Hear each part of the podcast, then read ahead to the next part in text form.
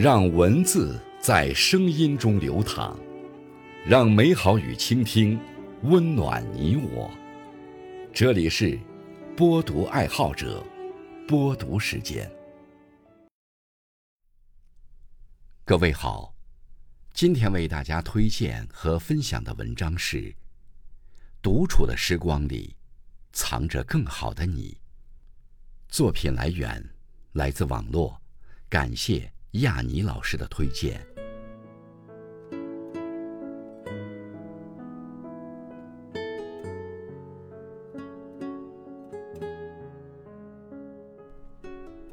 独处可以舒缓精神。有时候，我们会习惯给自己安排的满满的行程，担心如果不那么做，就可能会失去什么。人绷得太紧。就容易烦躁，得失缠绕于心，会让我们感到疲惫。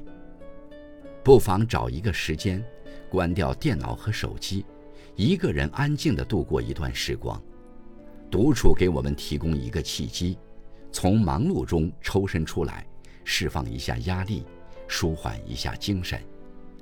独处，并不是一种逃避，而是一种过渡和调节，让自己一份清静。一份纯粹，一份安然淡定。独处让心灵回归。作为成年人，我们身上的责任总会让我们忙忙碌碌，每天要处理许多事情，独处的时间其实并不太多。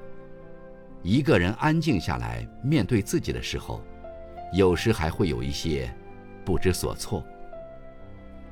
其实生活是自己的，独处时光自有清欢。在一个人的世界里，去做一些自己真正喜欢的事情，把自己安顿好，感受那份自在轻盈，可以让我们找回内在的力量。珍惜每一段独处的时光，让生活回归它本来的美好，是一件很幸福的事。享受独处。是一种智慧。独处是一种选择，是每个人主动认识自己最好的方式。